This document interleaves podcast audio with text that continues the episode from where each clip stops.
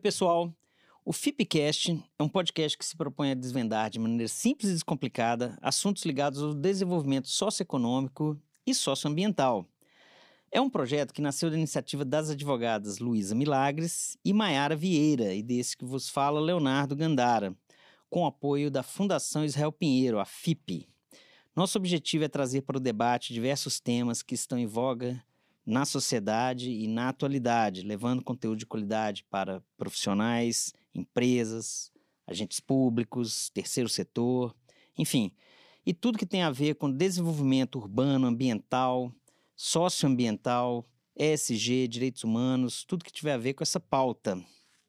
A Fundação Israel Pinheiro, conhecida como FIP, é uma instituição sem fins lucrativos que está no mercado há mais de 28 anos, desenvolvendo e implementando projetos que buscam a melhoria da qualidade de vida da população brasileira. Já desenvolvemos mais de 100 projetos em todo o território nacional, sempre com foco no planejamento urbano. Conheça a Fundação Israel Pinheiro em nosso site, em nossas redes sociais. Em Brasília, conheça o Memorial Espaço Israel Pinheiro, em que a gente trabalha é, a temática do desenvolvimento socioambiental para as crianças do município de Brasília.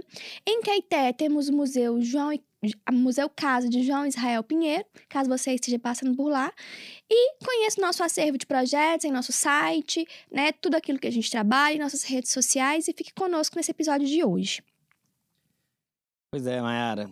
É, o episódio de hoje é bem bacana, um assunto que acho que é pouco discutido, né, no dia a dia que a gente uhum. que a gente enfrenta. O tema é os crimes e as cidades. E para nos ajudar com esse tema, a gente vai ter a participação, a ilustre participação do professor Túlio Viana. O professor Túlio, ele é professor da UFMG, de Direito Penal da UFMG, da Universidade Federal de Minas Gerais. É advogado e mestre pela UFMG, doutor pela Federal do Paraná, UFPR, e pós-doutor pela Universidade de Bolonha. E aí nós vamos conversar primeiro, agradecer ao Túlio pela disponibilidade e por atender o nosso convite, e, enfim, de se dispor a conversar com a gente de um assunto que não é a nossa especialidade aqui, né? Falar de crimes, mas é uma. Se tem alguma coisa que tem a ver com o dia a dia das pessoas, independente da formação, da classe social, enfim, do, do que ela faz ou deixou de fazer na vida, é a criminalidade, não é mesmo? Então acho que é legal a gente tratar desse assunto aqui. Mas é, vamos começar, Túlio, então, falando um pouquinho da sua história de vida. Então, assim, como é que foi a sua formação e de onde veio essa conexão com o direito penal? Vamos lá. Bom, é, obrigado pelo convite, Léo, Maiara, o maior prazer estar aqui com vocês para a gente bater esse papo aí sobre o direito penal, né? É, eu comecei, paradoxalmente, como ao contrário de muitos, eu comecei não no direito penal, eu queria, fiz pesquisa em direito tributário, inclusive, né? E é, lá para o sétimo, oitavo período, eu vi que eu queria mesmo, era o criminal, que aquele negócio realmente não ia dar certo para mim, era muito documento, eu gosto de trabalhar com fatos concretos, né? Então ali, o penal tem aquela coisa humana mesmo, né? Aquele, é, aquele drama humano né, dentro dos processos. Então não é uma coisa documental, tem muita audiência, e eu gostava muito disso. E acabei indo para a área penal, aí fui fazer o mestrado, fui fazer o doutorado, depois o pós-doc, porque eu sempre tive interesse na vida acadêmica. A vida acadêmica sempre me gostei muito da vida acadêmica. E aí não tem jeito, aí tem que fazer mestrado, doutorado mesmo, não tem como fugir disso. E fui fazer e hoje estou é, na UFMG dando aula, né? E aí eu concilio a advocacia, né? Porque também essa parte prática é, é algo muito muito importante, eu gosto muito da parte da advocacia também, e eu consigo conciliar dando minhas aulas à noite também. Bom, doutor Túlio, é, o Fipcast, ele, ele tem uma pegada muito na área de desenvolvimento urbano, uhum. né? E a gente tenta trazer para a mesa debates que buscam essa melhoria da qualidade de vida, a justiça social a partir do desenvolvimento urbano, desenvolvimento econômico das cidades, né? Sempre nesse sentido é, da pegada do urbanismo. Mas a gente sabe que tem é, esse tema de desenvolvimento e planejamento urbano, ele tem uma ligação muito grande com a criminalidade nas cidades ou a falta de criminalidade, né? Você podia falar um pouquinho para a gente dessa relação? Sim, é. A, a, criminalidade, principalmente a criminalidade de rua, que a gente chama, porque, na verdade, quando a gente pensa em crime, pelo menos as pessoas, a maioria das pessoas que não trabalham na área criminal, quando pensa em crime, pensa em furto, em roubo, eventualmente no, homicídio, que é um, um, crime bastante distribuído, no sentido até de classes sociais, né? É, os crimes sexuais. E pensam talvez no tráfico de drogas, imagino. Né? No, esse percentual de crime é o que representa a maior parte do, dos crimes que chegam aos tribunais. Mas é claro, a gente tem crimes que não são crimes de rua: corrupção, é, improbidade administrativa, toda essa, né, esses crimes de licitação, fraude de licitação, um monte de outros crimes, crimes tributários, né, que não são de rua. Mas os crimes que vão impactar, pelo menos de forma mais visível, a população, eles têm uma ligação certamente muito grande com o urbanismo né? Porque é, é, são crimes que acabam ficando mais concentrados em determinados bairros, em determinadas regiões das cidades. Normalmente, muitas vezes, os mais pobres, né? Porque há uma tendência natural desse tipo de crime específico é, ser um crime normalmente praticado pelas camadas mais pobres da população. É, eu faço essa ressalva de uma forma muito clara, porque às vezes é uma, uma tendência a gente achar que o pobre pratica mais crime. Não é verdade, né? O pobre pratica mais os crimes que a gente vê, né, nas, nas ruas. Os ricos praticam muitos crimes, só que os, os crimes praticados pelos ricos normalmente são invisíveis. São crimes que estão ali nas fraudes contábeis, né? São crimes que não, não são perceptíveis pelo olhar é, natural das, das pessoas. É, então, assim, é claro que há uma relação direta entre pobreza e criminalidade alguns tipos de criminalidade específicos, né? E é claro que em, muitos desses desse combate à criminalidade de rua, ele implica também num combate à pobreza e a, a essas regiões específicas da, dentro da cidade que não têm, digamos assim, um acesso direto do poder público. Né? É, um dos casos paradigmáticos, quando se fala nesse tipo de, de, de perspectiva criminológica mesmo, de combate é, ao crime, é a, a, teoria das janelas quebradas, que é muito polêmica, né? Uhum. Por conta do uso político que foi dado a ela em Nova York pelo Rudolf Giuliani. Né? A, a, teoria das janelas quebradas, como teoria criminológica, ela é bastante correta na, nas conclusões dela. Basicamente, o que ela vai dizer? Ela vai dizer o seguinte: olha, é, em bairros mais abandonados pelo poder público, obviamente, a, as pessoas vão sentir que elas estão num, num vácuo ali e que elas podem tudo.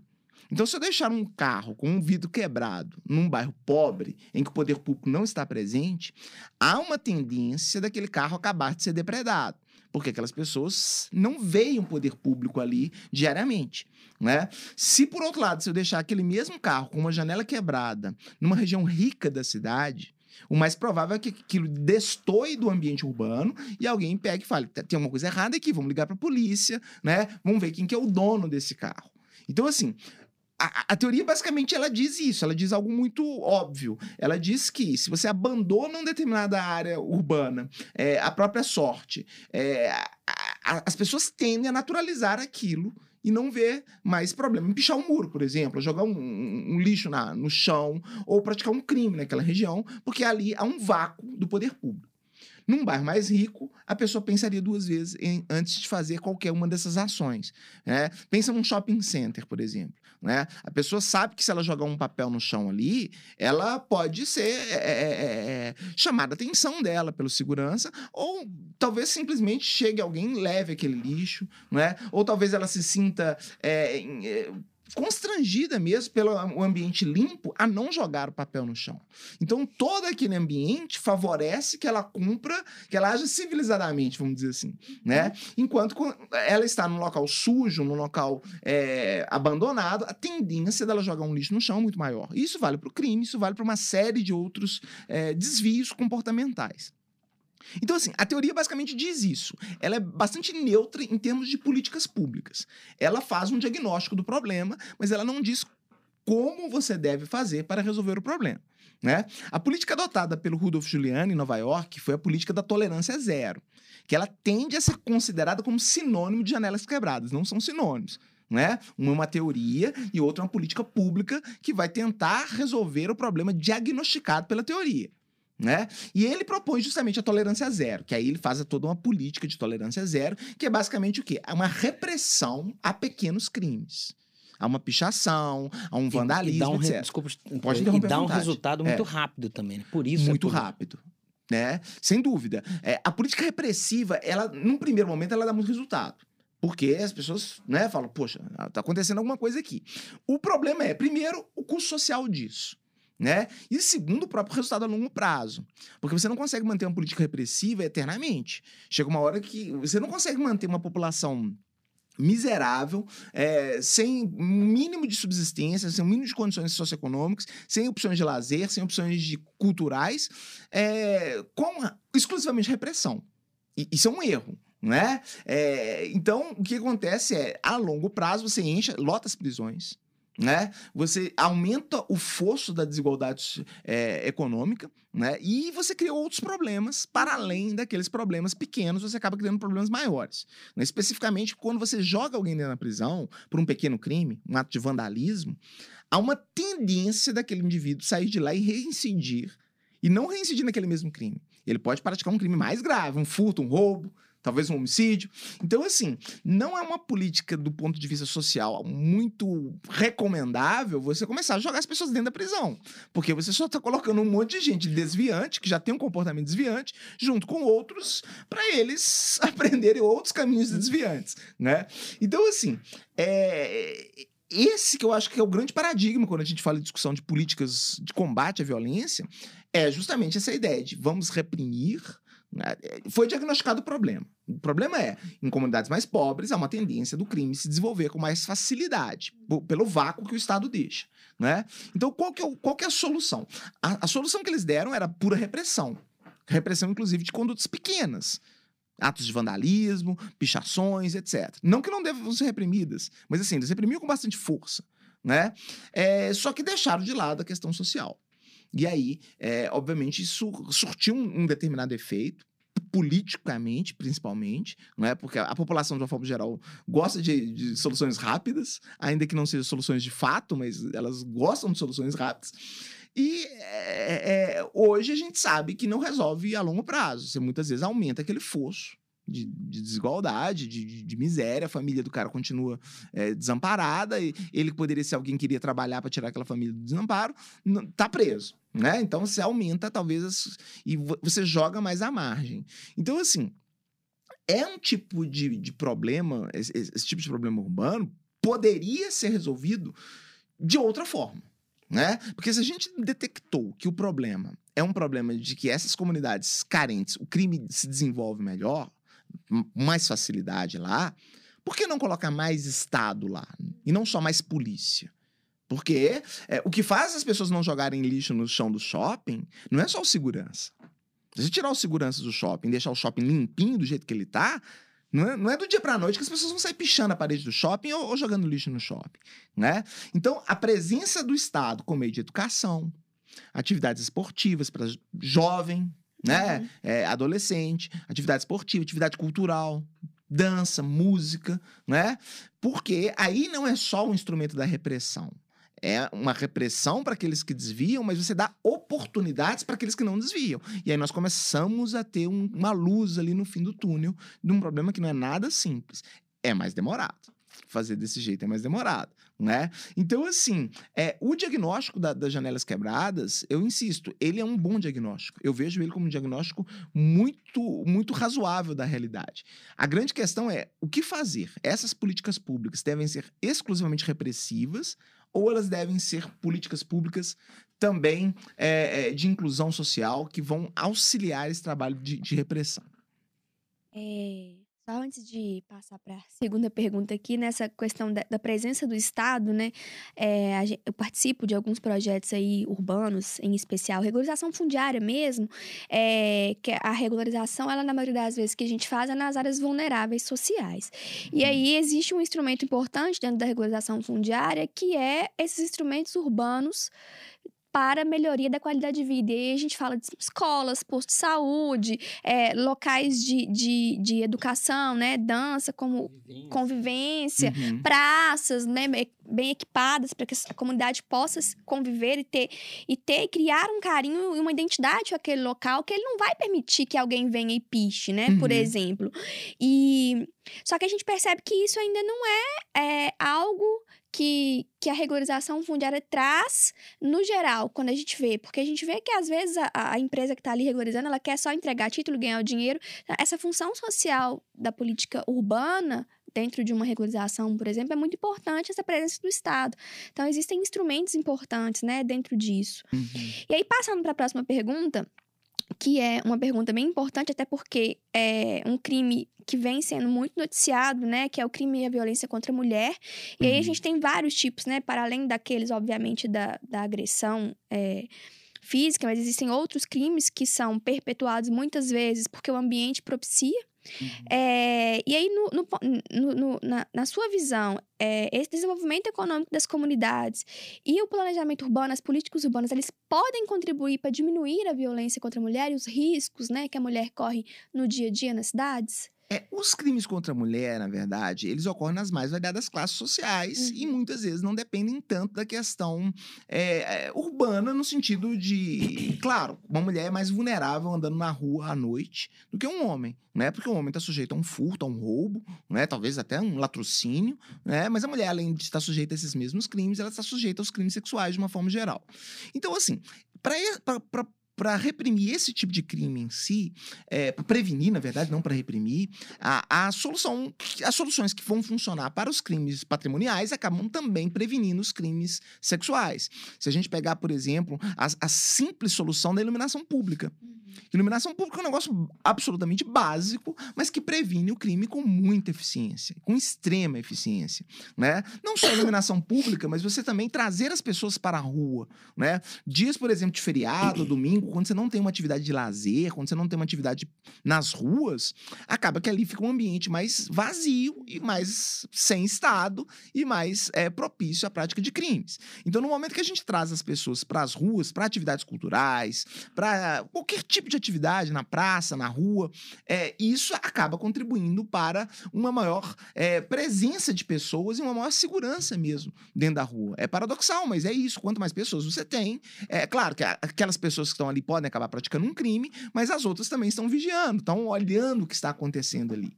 Então, assim, são políticas basicamente de ocupação do espaço urbano, Uhum. né? É, agora, a questão da violência contra a mulher, muitas vezes, é uma questão doméstica, é uma questão que acontece dentro dos lares, né? É, e isso pode acontecer nas mais variadas camadas sociais, mas é claro que nas camadas mais pobres da sociedade, isso ganha contornos mais sérios, até quando- porque tem muita criança vítima dessas violências sexuais.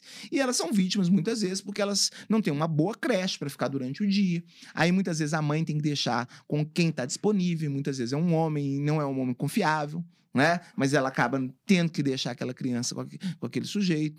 É, muitas vezes você não tem um quarto para cada pessoa nessas habitações. Então, muitas vezes você tem uma proximidade muito grande ali que favorece com que haja um é, frequentando o quarto do outro ali que, que possibilita crimes que eu não estou dizendo que não aconteceriam se fosse num- num- numa casa rica de Zona Sul com um quarto para cada pessoa, mas facilita esse processo, né? Então, obviamente, é, a- a- até a noção de privacidade mesmo né, em- nesses ambientes acaba sendo muito reduzida e que favorece a esse tipo de crime, que são os crimes sexuais, que são praticados normalmente na clandestinidade, né? Em locais que eles possam ficar sós com a vítima.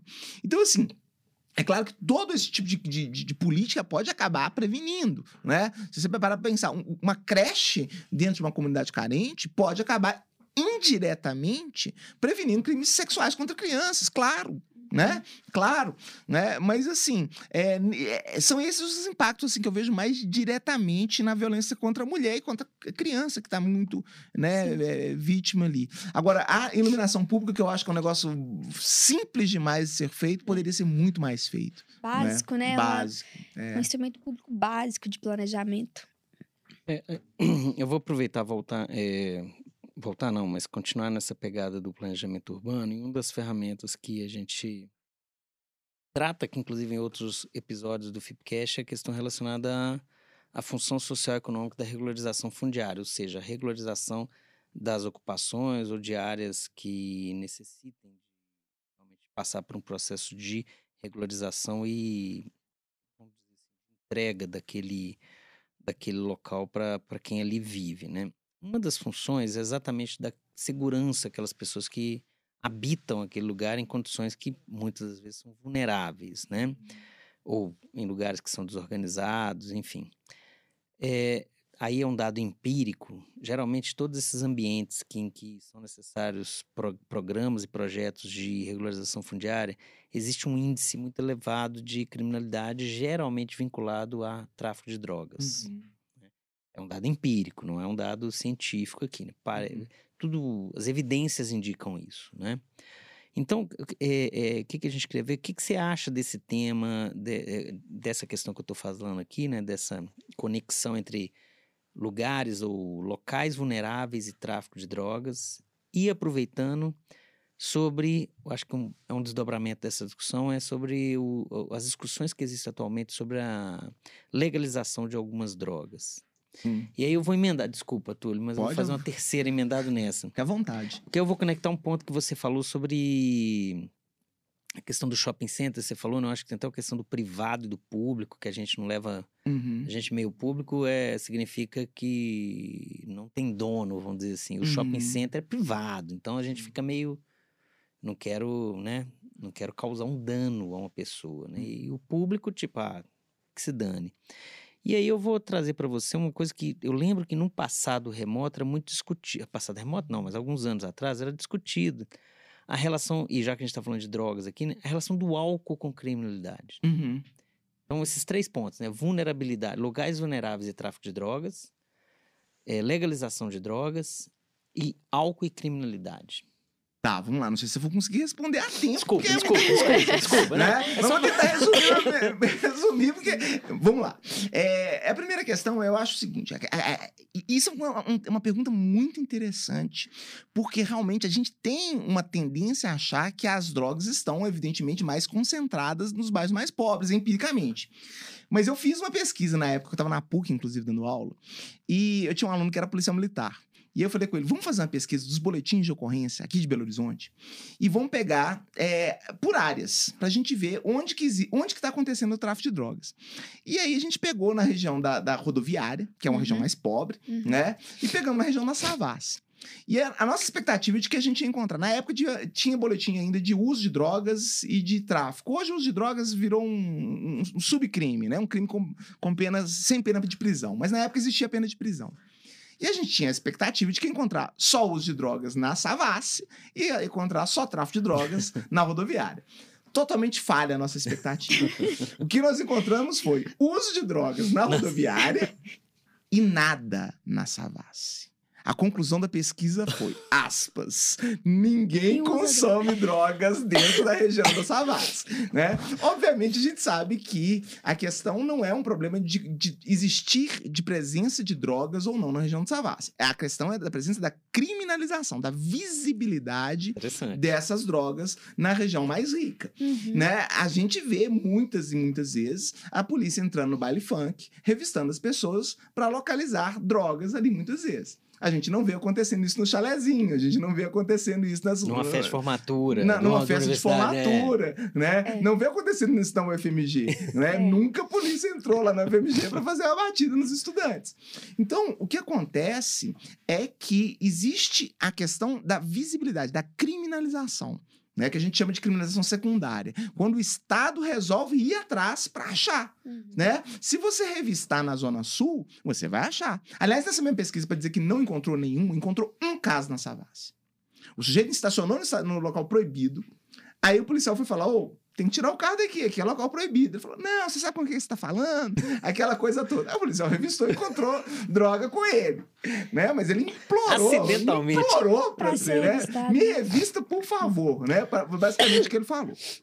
Então, assim, é, a gente seguiria com essa pesquisa, acabou que a gente não seguiu, mas a nossa premissa é de que a- o tráfico de drogas, como boletim, como registrado, como boletim de ocorrência, tudo certinho, ele aconteceria principalmente nas favelas, principalmente nos aglomerados, né? Porque é onde ocorre propriamente a- o atacado, né? Onde eles recebem as grandes distribuições, tem as bocas do varejo ali, mas assim, aquele traficante de Zona Sul que compra na- nas bocas da favela e leva direto na balada, leva direto na, na universidade, leva direto na casa do sujeito, ele é invisível.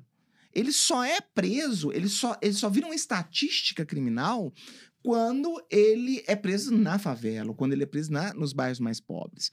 Então, o problema das drogas, a droga é criminalizada, e eu, eu sou muito convicto disso, porque ela só é visível nas camadas pobres da população. Porque se no dia que eles começassem a fazer essas mesmas batidas policiais que eles fazem no, ba no baile funk, nas boates da Zona Sul, no outro dia todo mundo ia querer descriminalizar as drogas todo mundo ia querer descriminalizar as drogas. Ninguém ia querer a polícia dando batida no seu local de lazer, né? Uhum. A grande questão é, a, é, a, gente insiste na criminalização das drogas porque é uma é, é a, a, violência policial, a, as abordagens policiais, elas ocorrem no, longe é, de quem detém o poder para mudar essas leis, né? Então, assim, é, eu sou muito, extremamente liberal em relação à política de drogas. Eu acho que a gente deveria descriminalizar todas as drogas. Estou falando isso com muita tranquilidade. Não é só maconha, todas as drogas. Não acho que deveríamos fazer isso com todas ao mesmo tempo, por uma, mais por uma questão pragmática.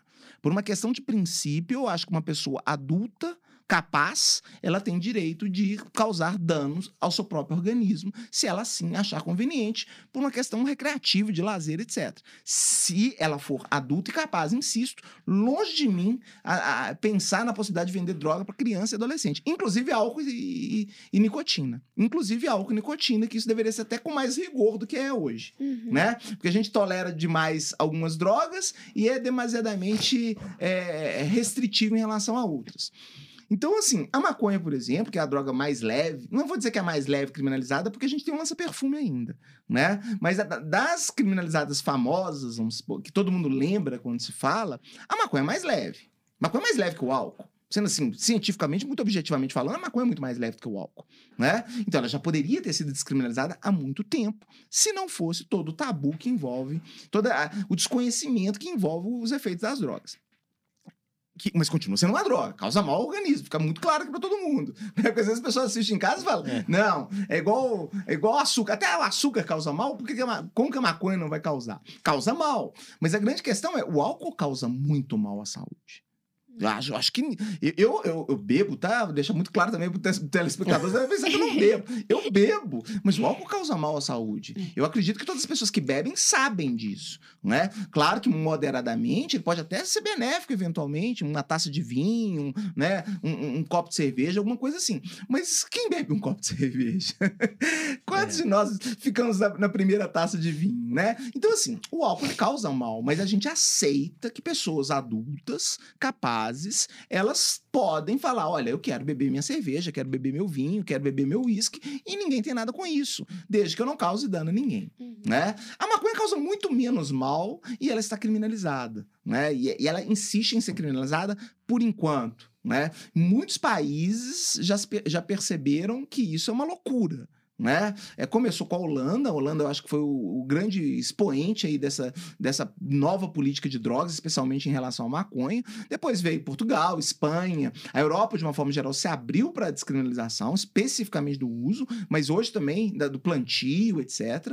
E os Estados Unidos agora começou a perceber isso. E eu acho que agora que a gente vai ter a, a grande mudança, com alguns estados americanos já permitindo o comércio de maconha. Né? Como negócio. É, como negócio. E percebe que é um negócio que gera um dinheiro gigantesco, né? Gera, gera impostos, inclusive é bom para o Estado, é bom para todo mundo. né? Então, assim, os Estados Unidos perceberam isso e eles, querendo ou não, são um grande paradigma para o mundo com matéria de drogas, né? Eles criminalizaram, né? A criminalização da maconha é bem recente do ponto de vista histórico. Né? Você pensar, na época da lei seca americana, onde quando o álcool era proibido, o álcool foi proibido, foi crime usar álcool nos Estados Unidos, é, e traficar o álcool, existia o tráfico de álcool, né? Existe aquele filme Os Intocáveis, um filme genial que já fica de sugestão aqui para as pessoas, né? É, que trata muito bem disso. Nessa época dos Intocáveis, o uso da maconha era lícito. Não podia se beber álcool, mas era lícito o uso, o uso da maconha, né? Então, assim, é, é, é, muito todo um tabu que existe sobre as drogas. É claro que, aí, certamente, quando eu falo que eu sou a favor de descriminalizar todas, inevitavelmente alguém fala, e o crack? Né? Aí eles falam da Cracolândia em São Paulo e é quase um checkmate, né? Sim e não, né? Porque a gente tem que pensar assim, o crack é uma droga com, que provoca um dano gigantesco ao organismo Muito maior do que o álcool. Uhum. Muito maior do que o álcool, indiscutivelmente. Mas ele continua sendo um problema de saúde pública, né? Continua sendo um problema de saúde. A gente vê uh, todos os fracassos da repressão policial da- das cracolândias. É, é- é- é um- são fracassos atrás de fracasso, fracassos atrás de fracasso. Por quê? Porque se insiste numa política de criminalizar o usuário, principalmente, né? Que, é, e de uma política repressiva, com um problema que é um problema de saúde. É um problema de educação, é um problema de- da pessoa que está na miséria e que não tem muito para onde, onde ir. Né? Então você, você é, desmancha a Cracolândia aqui, ela migra para outra praça, migra para outro lugar. Você só empurra o problema, insiste em empurrar o problema. Então, assim, não é do dia para noite que nós vamos resolver o problema do crack. Claro que não. Mas o problema das drogas passa, inevitavelmente, por descriminalizar pelo menos boa parte delas. Eu entendo perfeitamente quem acha que não deve manter a criminalização de todas. Né? Fala, não, algumas meia dúzia que as que matam, vão pôr assim, é, vão manter criminalizado. Crack, cocaína, heroína, morfina, as que matam por overdose.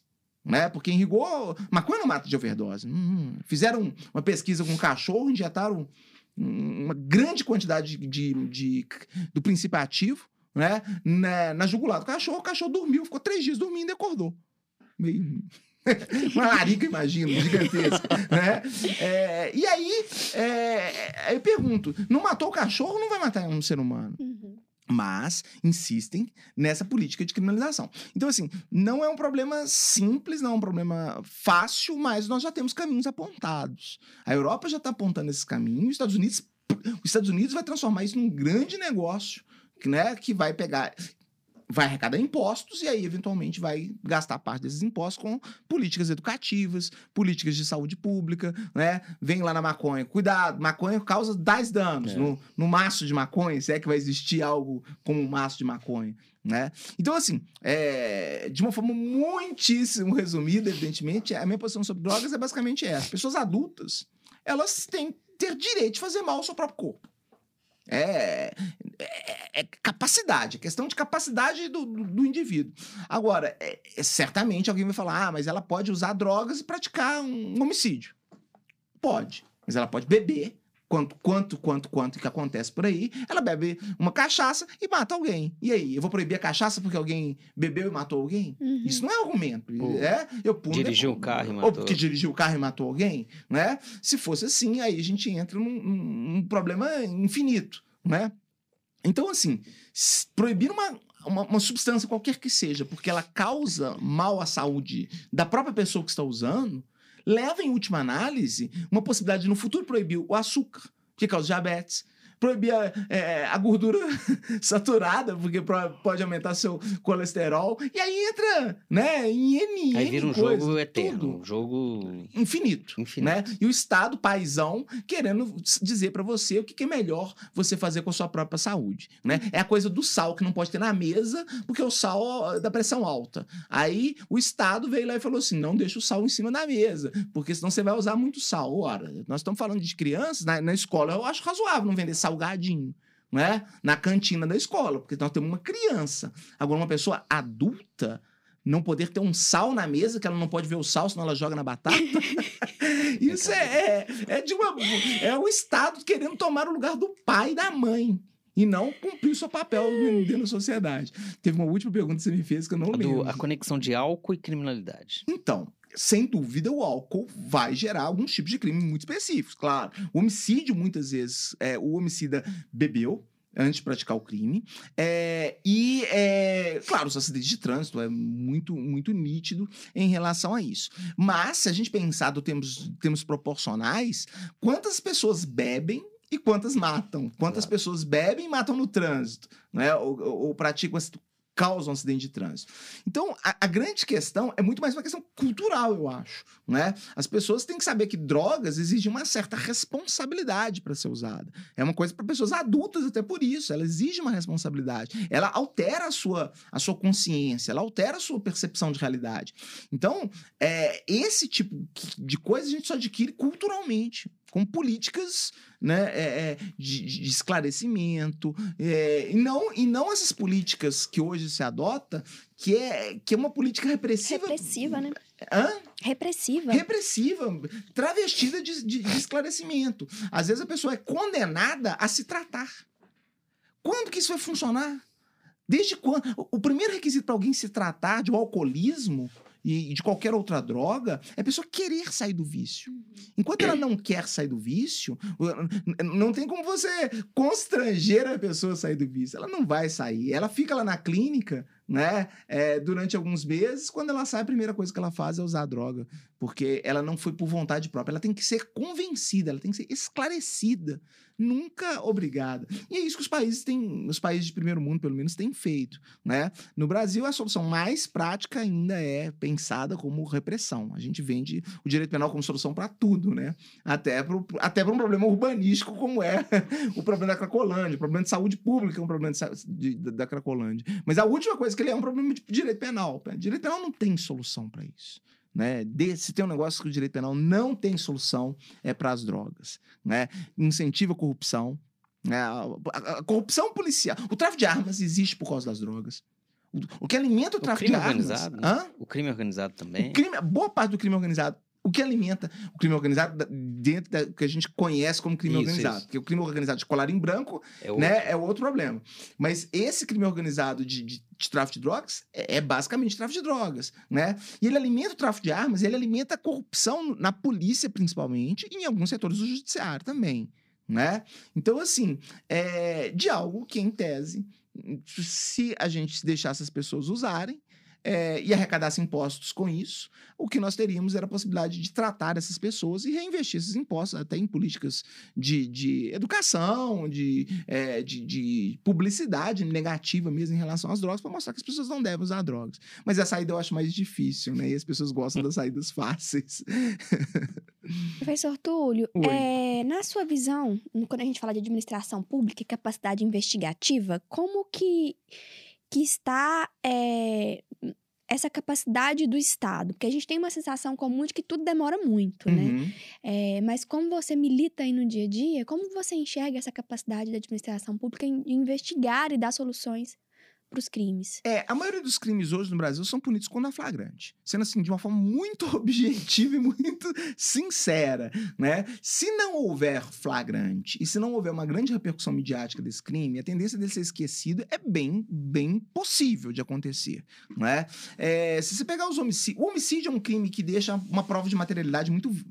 ia falar muito viva, mas ia entrar numa contradição gigantesca. Mas é muito presente, né? Você tem um cadáver ali Uhum. né? Não tem. é, salvo nas- nos casos de, omissão- de- de ocultação de cadáver, mas você tem uma, uma, uma- uma prova muito palpável de que o crime aconteceu. Mas no furto, muitas vezes, você não tem. Às vezes a pessoa nem lava um boletim de ocorrência. Dependendo do que for furtado dela, ela nem formaliza aquilo, a polícia nem fica sabendo. De tanto que é um descrédito da população no, no sistema policial, judiciário, penal, de uma forma geral. Né? Então, assim, mesmo nos casos de homicídio, em que você tem uma, uma prova ali, né? Que você tem que fazer algo com aquela prova, não tem como você ignorar que o crime aconteceu, mesmo o homicídio, a maioria deles acaba não sendo punida. A maioria, né? Se você não tiver elementos ali muito concretos para você chegar ao autor do crime e mandar lá júri depois de alguns anos, porque o júri não vai, vai, ser, vai ser bastante demorado, salvo casos de repercussão midiática. Uma coisa que a gente tem que entender é o seguinte: casos de repercussão midiática, tudo não, não serve de paradigma para o resto. É Né? a exceção que justifica a regra, né? É, né? Porque no momento que apareceu na mídia, é, a, a polícia automaticamente já tem um incentivo ali para trabalhar mais, para querer mostrar resultado. Todo mundo é assim, não é só a polícia. Nós, Uhum. nós gostamos de mostrar resultado quando as pessoas estão interessadas no resultado, né? Agora, a, a boa parte dos crimes é, não há efetivo para investigar, né? Não há policiais suficientes para investigar, não há é, a polícia técnica que faz perícia com, com a tecnologia necessária para investigar, né? Às vezes a, a gente tem clientes é, que não, não, tem a menor vivência da, da, da área penal e muitas vezes nos procuram, falam: ah, fui vítima de um crime, tentaram arrombar minha porta. Queria que você mandasse a polícia lá para tirar as digitais. Né? Então, assim, é muito fora da realidade. É meio né? seriado, né? É, eles ficam CSI, assistindo é, seriado e acham que é assim na vida. Na polícia brasileira não é assim. Se tem uma coisa que a polícia brasileira nunca vai fazer é tirar digitais por causa de uma tentativa de furto. Isso não vai acontecer nem se for na casa do delegado. Talvez for na casa do delegado, né? Mas fora uma circunstância muito excepcional, isso não vai acontecer. Então, realmente, em termos de, de, de é, ter uma resposta do sistema penal aos crimes que acontecem, é ou o elemento sorte barra azar, né, sorte da vítima, azar do réu, de, de, ter sido flagrado ali no flagrante, ou um caso onde houve muita repercussão midiática. E aí sim, muitas vezes se há uma investigação e a partir daquela investigação se chega é, nos autores. Mas não é a regra, né? Uhum. Decididamente não é a regra. E aí tem toda aquela dicotomia também dos crimes de rua, dos crimes de colarinho branco, que tem, normalmente acabam sendo investigados, na maioria das vezes, pela Polícia Federal, a Polícia Civil ali, com esses crimes mais de rua. Então, assim, tudo isso impacta. Mesmo os crimes de colarinho branco, são, não é todo crime de colarinho branco que chega, né? É o crime de colarinho branco que aparece na, é, mas na mídia. Tem um deputado, tem alguém famoso envolvido. Isso chama atenção, né? Inevitavelmente. É, a gente está falando aqui, vou voltar na questão assim do, do planejamento urbano, já que gente, você citou o caso da Cracolândia, mas também a gente falou aqui de questões de regularização. Existe algum tipo de um, um desenho urbano, uma, uma, uma, um planejamento urbano que favorece o crime? acredito que locais isolados tendem a favorecer a prática de crime. Locais não ocupados, né? O, o local abandonado é propício ao, ao crime. Não, é? não, não só o crime, eu, vou, eu, diria de uma forma geral, há práticas socialmente desviantes. Porque eu posso incluir, por exemplo, a prostituição ali. Eu uhum. posso incluir mesmo é, uma droga legalizada, mas ali um, um local para você fazer é, atos sexuais, por exemplo. Né? É, em público, em, em, princípio em público.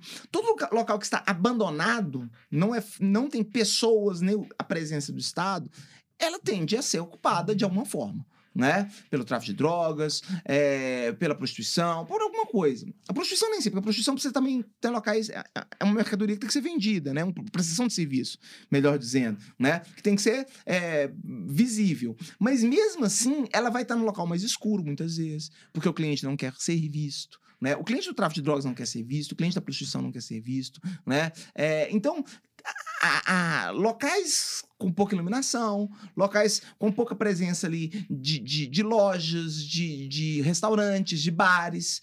Porque no momento que eu tenho um bar na rua, o sujeito não vai ficar vendendo droga na porta do bar. Pode até fazer, mas vai fazer uma, de uma forma um pouco mais discreta. Ele vai, talvez, para um, uma rua um pouco mais. É, menos movimentada ali. Então, assim, é justamente talvez a falta de ocupação que vai, vai ser ocupado de outra forma.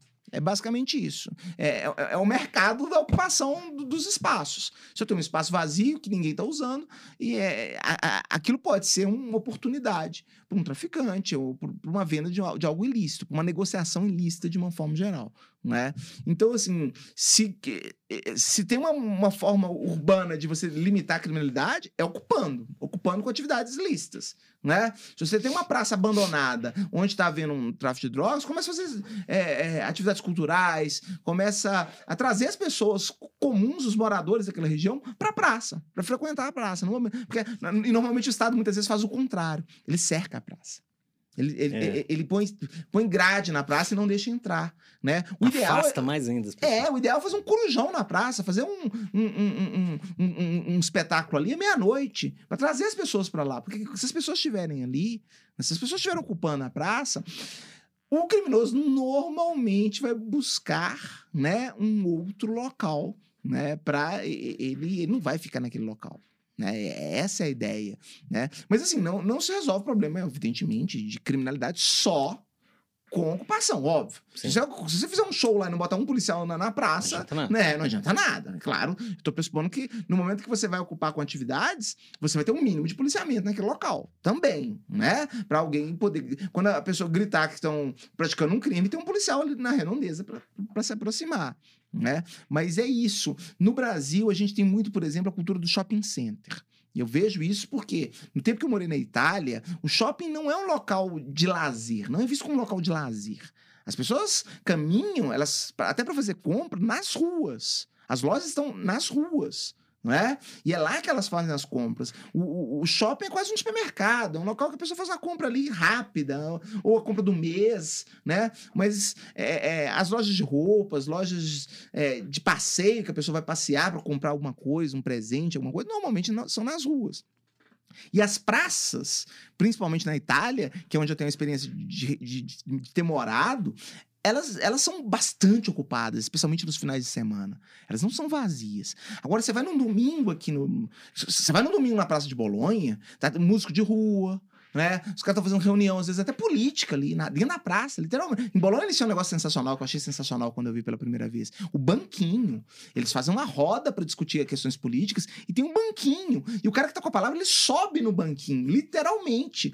Porque, né, eu achei sensacional quando eu vi. Mas eles fazem aquilo na praça, não é, né?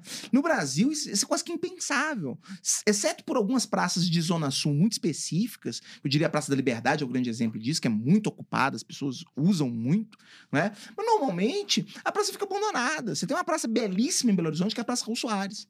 A Praça Raul Soares é belíssima, né? Mas ela está sendo usada, ela tem atividades culturais, tem, é, é, ela está cuidada, vamos dizer assim. Esse é um ponto, né? Aí chega lá à noite e fala assim, ah, tá tendo crimes na Praça Raul Soares. Tá, mas nós atraímos os moradores da região, nós temos um, um, um prédio ali gigantesco, que é JK do lado. Uma quantidade de moradores que poderiam estar é, é, passando a noite conversando ali na praça, na praça, se tivesse bem cuidado. Mas não tem. Aí fica o quê? Fica sensacional sensação de quê? De vazio, e aí a, a, parece que está descuidado, não tem presença do Estado. Se não tem presença do Estado, a criminalidade de rua surge quase que inevitavelmente. Hum. Quase que inevitavelmente, né? Então, assim, insisto, não é simplesmente colocar atividade cultural. Você tem que deve ter um mínimo de policiamento ostensivo, óbvio, não é? Mas o policiamento ostensivo sozinho não resolve. Não adianta você botar um batalhão da, né, um, um daqueles carrinhos da PM né, na Praça Raul Soares. Não é isso que vai atrair as pessoas para lá. Né? Você tem que ter atividades. Essas atividades, o uso do espaço público, né? a ocupação do espaço público lícita, vamos dizer assim, evita a ocupação ilícita. Né? Isso me parece bem simples até. É, bom, é, esse aqui é do... Do desafios. Ah, tá. É, professor Túlio, é, já caminhando aqui para o final de, das perguntas, né? É, qual que é o, os, quais têm sido os principais desafios do direito penal na atualidade, na sua visão? É, aí eu acho que a gente tem que pensar o seguinte: o direito penal de uma forma mais genérica e, e essa de criminalidade de rua. Vou falar dos dois, né? Eu acho que a da criminalidade de, de, de rua é essa que nos incomoda, de crime organizado, é, que, que nos faz ter medo de sair das ruas. Eu acho que um, um problema crucial do direito penal é a questão do, do tráfico de armas. No Brasil, você acha uma arma ilegal para se comprar com muita facilidade. Né? Em todo país do mundo, você vai ter furtos. No metrô de Nova York, você vai, pode ter sua carteira furtada. Em Londres, é, em qualquer lugar da Europa, locais de grande aglomeração estão sujeitos a furto. Isso o furto, para quem, né, às vezes a pessoa está em casa e não sabe a diferença. O furto sem violência, uhum. né? É, sem grave ameaça, ninguém está te constrangendo. Agora, no Brasil, nós temos negócio chamado roubo que é quando o sujeito mostra uma faca para você e fala, passa a carteira, passa o celular, e pior, muito pior do que a faca. Nós temos um negócio chamado roubo com arma de fogo, que é algo já muito fora do, dos padrões internacionais. Isso é, é, absolutamente fora de qualquer realidade. Você pensar que você pode estar num sinal de trânsito, o sujeito apontar uma arma para você levar seu carro, levar seu celular ou sua carteira. Então, isso me parece muito crítico, isso é muito diferente. Mesmo você pegar na América Latina, na Argentina, um roubo à mão armada com arma de fogo não é algo tão comum, não é algo tão trivial quanto é no Brasil. Né? Então, assim, esse tráfico de armas, boa parte dele é incentivado pelo tráfico de drogas. É óbvio, porque o tráfico de drogas tem muito dinheiro para comprar armas. E, alguma, e parte dessas armas acabam sendo usadas para outros fins. Não é? O sujeito é traficante, mas ele pode fazer um bico, entre aspas, como ladrão, usando uma arma que ele já tem. Né? Agora, então esse eu acho que é um grande problema. Isso passa por um controle muito mais rigoroso de fronteiras, um próprio controle das armas que já existem, que é um, é um grande problema, né? Eu vejo. E, e, de uma forma geral, do sistema penal como um todo, o que eu vejo no Brasil hoje é, é um problema especificamente de judiciário. O judiciário hoje, ele, ele pune há uma tendência Isso eu vejo no escritório. Eu, eu, eu trabalho normalmente com crime escolar em branco, então não tem muita essa realidade de traficante, de ladrão. Mas normalmente o cliente chega, principalmente o cliente das camadas mais altas, ele chega com muita confiança de que o sistema penal não pune. Então, ele, basicamente, muitas vezes a conversa é: doutor, eu sou inocente. Nesse país ninguém é punido. Quanto mais eu que sou inocente, por que, que eu que vou ser punido? Aí, a primeira coisa que eu tenho que falar para ele é que não é bem assim. Isso é uma ilusão, tá? Ele, ele parte do pressuposto de que no país ninguém é punido. Não, não é assim. O sistema não é tão homogêneo assim. O sistema pune. Se você for nas prisões hoje, tem muita gente presa. E isso que é, que é um negócio, tem muita gente presa. E o sistema, não dá para confiar que ele é, é 100% de acerto. É um, é um erro achar que o sistema de saúde no Brasil não funciona, que o sistema de educação no Brasil não funciona, mas na hora de julgar, todo mundo que está dentro do presídio é, foi julgado corretamente, é criminoso mesmo. Isso é um grande erro. O cara não acredita no, no SUS como sistema médico, não acredita na, na, escola pública como sistema de educação, mas acredita que o judiciário está julgando todo mundo que ele pôs preso é culpado. Olha, olha que coisa paradoxal. Uhum. Não é. Boa parte das pessoas que estão presas são inocentes. E as pessoas se recusam a aceitar isso. Porque elas acham implicitamente de que o sistema penal, o sistema judicial, é 100% para prova de falhas. Né? Então, ele acha que por ele ser inocente, não há risco dele ser preso. Isso é um erro é, é, gravíssimo, é muito grave. É muita fé, né? inclusive, né? Hã? Tem, tem, que ter muita fé, é inclusive. Muita fé. A pessoa vai na delegacia sem advogado, por, mesmo podendo pagar. Não tô falando de pessoa pobre, não. É, claro, a pessoa pobre eu entendo o lado dela. Porque ela tá indo na delegacia porque ela não pode pagar. É, eu tô falando de pessoas com excelente capacidade é, é, socioeconômica que vai na delegacia sem um advogado porque ela fala: eu sou inocente, eu não devo nada a ninguém, eu não tenho medo. Isso é uma ilusão. É uma ilusão achar que porque você é inocente, você não vai cair no sistema penal brasileiro. Nós estamos no Brasil, nada funciona. Você quer que a justiça penal funcione? Por que, que, que ela seria exceção à regra? Né?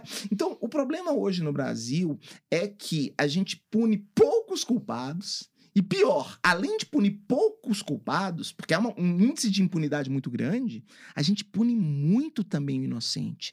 E isso eu acredito que é até pior do que punir pouco o culpado, né? Então a, a gente, a, a gente tem uma situação de absoluta descrédito parte consciente da população, porque a, a, população sabe muito bem que os culpados não são punidos, tanto que muitas vezes elas são vítimas e não fazem nem o boletim de ocorrência, né? Mas uma parte é invisível para a população, porque ela esquece que boa parte das pessoas que estão presas estão presas injustamente, né? Especialmente se elas forem pobres e não puderem pagar um bom advogado. Especialmente essas pessoas que são muito mais vulneráveis aos erros judiciários. Né? Então, é, o, o, problema da justiça hoje no Brasil, acho que é principalmente um problema de julgar melhor, de julgar, porque não é julgar mais rápido. Isso até se faz dentro do possível. Né? Claro que a gente tem que dobrar uma capacidade de, de julgamento dos tribunais, talvez. Inclusive do STJ, que é um grande problema. Né? Você tem um funil gigantesco lá. Fala-se que o processo judicial brasileiro demora muito. Mas é óbvio. Você tem 10 ministros para julgar, para unificar toda a jurisprudência criminal do país. país. De um país de do 212 país. milhões de habitantes. De 212 milhões de habitantes. Né? E aí você fala que demora, que a culpa é do advogado. Normalmente não põe a culpa do advogado. Mas espera aí. Eu, eu tenho 15 dias para apresentar meu recurso. Meu recurso para o STJ tem 15 dias para apresentar.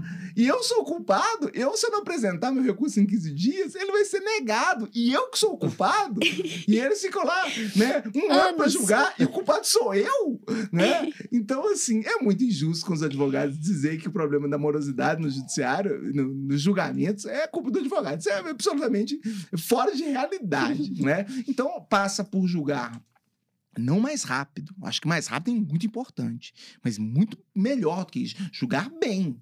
Né? Hoje os julgamentos são feitos de uma forma é, quase que irresponsáveis muitas vezes, né? É, é, é, quase que inquisitorial no sentido de que as oportunidades de defesa são meramente formais muitas vezes, né? E quando você tem uma justiça que julga é, lento e julga mal, você tem o pior dos mundos, né? Porque eu, por exemplo, eu, espero, eu, eu gostaria de uma justiça rápida que julgasse bem.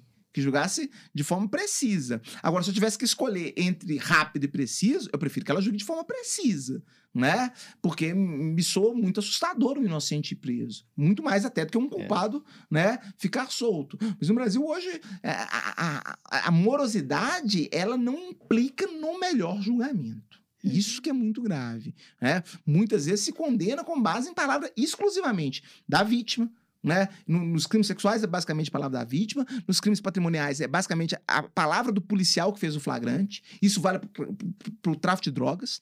Né? A palavra do policial que fez o flagrante praticamente era, era é, indiscutível. Agora o STJ apontou um né? recente, uma recente decisão, uma mudança de posicionamento, acordou para essa realidade.